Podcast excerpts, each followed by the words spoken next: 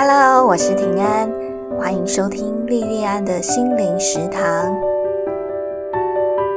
欢迎收听莉莉安的心灵食堂第二十九集的节目哦。这集节目播出的时间是在二零二一年的六月二十八号哦。可是我录制这集节目的时间跟前面几集一样，都是五月十七号哈。如果你有听我前几集的节目的话，你就会知道说。呃，我们这一天早上政府宣布说，从隔一天开始，中小学全部停课，停到五月二十八号哈。那我不是很确定，说我接下来的日子是不是能够像过去一样，可以有安静的时间跟空间可以录制 podcast 哦。所以在政府宣布这个决定之后呢，我就决定说，好，那我整个下午都要来录 podcast 啊。那尤其。呃，是在五月十七号这个时间点，我们这个时间点，台湾的确诊人数一直不断的增加啊，其实人心惶惶的。那我觉得在这个时间，我身为一个作者，更应该要有一个正向的力量，更应该做好自己该做的事情，然后给周围一些正向的力量。然后，虽然我不太晓得说接下来疫情会怎么发展，可是我尽我的力量。提供好的作品，然后也尽量让我的作品能够很固定的产出啊，所以我这个下午就一直在录 podcast，录了一整个下午啊。那我不晓得说这个节目在播出的时候啊，这一集节目在播出的时候，疫情是不是已经和缓了，甚至已经恢复正常的生活？哦希望已经是这样子了。那这段时间不知道你过得好不好，日子过得开不开心，会不会很不路啊？像最近我们真的就是很多人都很不路哦。那我希望可以透过介绍好的作品，让大家的心情不要那么不路。今天我要聊的作品啊，电影作品叫《阿娜达有点 blue》哦。《阿娜达有点 blue》这一部电影作品是改编自日本漫画家细川雕雕他本人的真实故事啊。那他这个故事主轴是在讲忧郁症的故事，不过得忧郁症的不是他本人哦，而是他先生。这个故事是在讲他如何陪伴他先生走过忧郁症的过程啊。吸引我看这部电影最大的理由，其实并不是因为我对忧郁症主题有兴趣哦，我也没有看过西川雕雕这个漫画家的作品哦，所以也跟他无关哦。那我会想看这部电影的理由很简单，就是因为我喜欢这部电影里面的男女主角哦。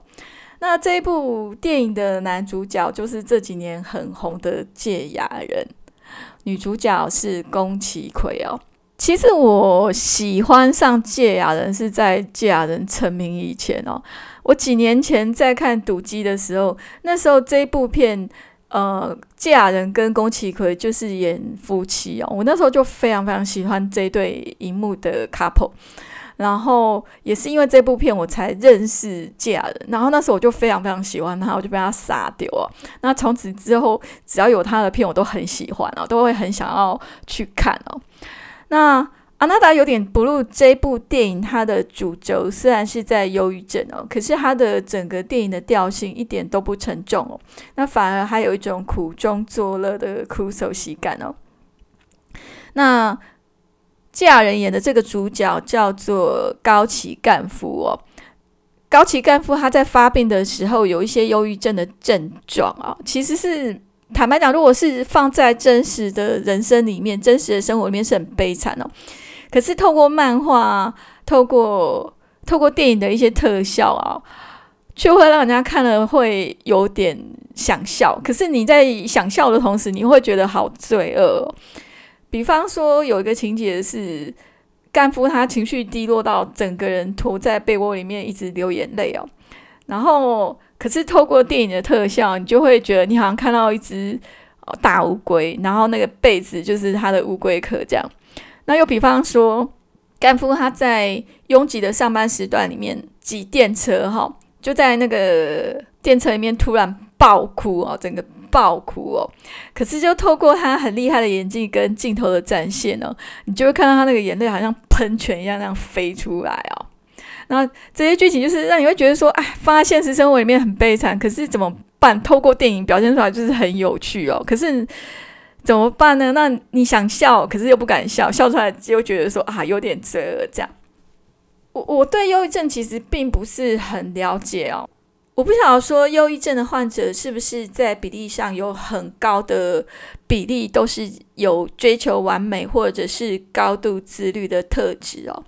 那像《阿娜达有点 blue》这部电影里面的高级干部，他就是这样的一个人哦，他个性非常的一丝不苟，日子过得井井有条，他每天一大早自己做便当。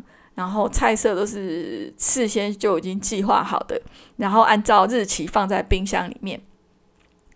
他每天上班穿的衣服也是一样哦，领带从礼拜一到礼拜五全部按照顺序挂好，挂在衣柜里面像这么样严谨的人，却不知不觉间就好像是脑袋里面的某一根螺丝松了，然后渐渐的他就。失去了生活的动力跟能力哦。可是他的太太啊，就是宫崎葵演的这个晴子哦，就跟他完全不一样哦。晴子他自己讲他自己哦，他说他跟一般专业的漫画家不大一样哦。他说他所谓的专业漫画家，就是每天都很精力充沛的在画漫画，很精力充沛的在赚钱。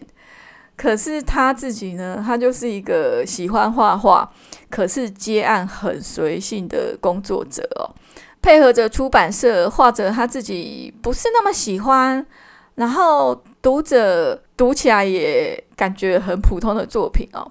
像这样一个个性蛮鱼干女的一个女孩子哦，那她先生竟然得了忧郁症，那这样子她怎么办呢？我刚开始看的时候，我真的有点替她担心哦。那有人说，忧郁症是心灵的感冒哦。可是比起身体的感冒，其实心灵的感冒的痊愈哦，需要的时间却非常的漫长哦。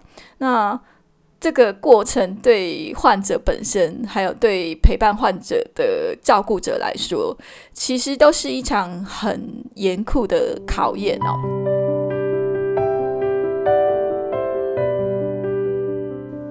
晴子她处理她先生忧郁症的做法，就是我们会做的事情哦，上网查资料，然后在饮食等等各方面去协助她先生跟忧郁症共处哦。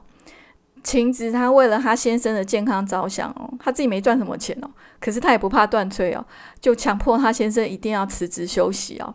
而且她本来是一个很随性啊，看起来很柔弱的一个女孩子哦，就独立一个人扛起家计，然后认真去拜托出版社给她工作，然后很认真的跟出版社的工作人员说：“拜托，拜托，她一定要这个工作，她很需要这个工作，因为她先生得了忧郁症哦。”那也是在这个承担的过程当中，晴子她越来越成熟，越来越坚强哦。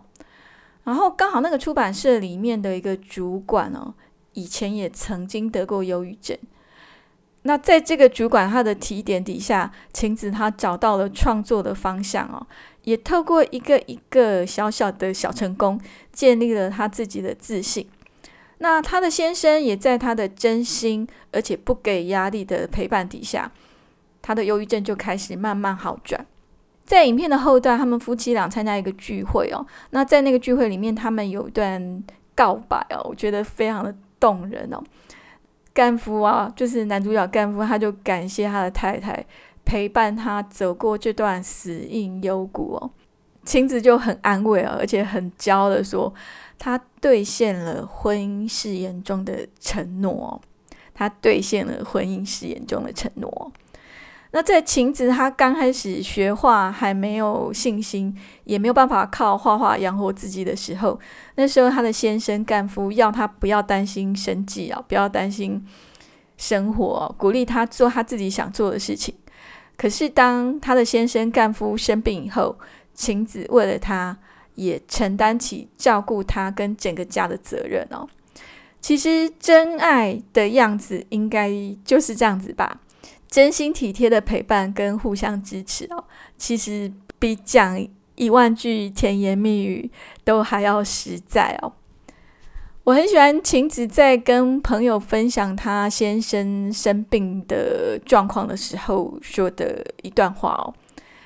她说：“不用加油也没关系哦，难过的时候不要强迫自己加油哦。”我觉得台湾跟日本的民族性很像哦，都是拼命的鼓励大家努力上进哦，遇到困难就要大家加油加油，要努力克服。可是。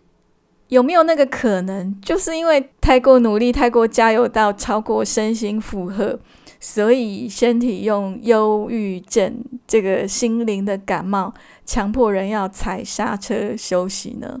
这部电影的最后啊，呃，干夫就是获得一些单位的邀请，请他去分享他走过忧郁症的生命历程哦。然后干夫他除了很实际的分享。就是作为一个忧郁症患者跟他的照顾者，在面对疾病时候的态度跟方法以外，他还说，不管是任何人在任何时候都能够对自己是谁，还有对自己的身份引以为傲。那不管是受病魔所苦的人，或是支持病人的人，这些人活在当下的姿态，其实都很值得引以为傲哦。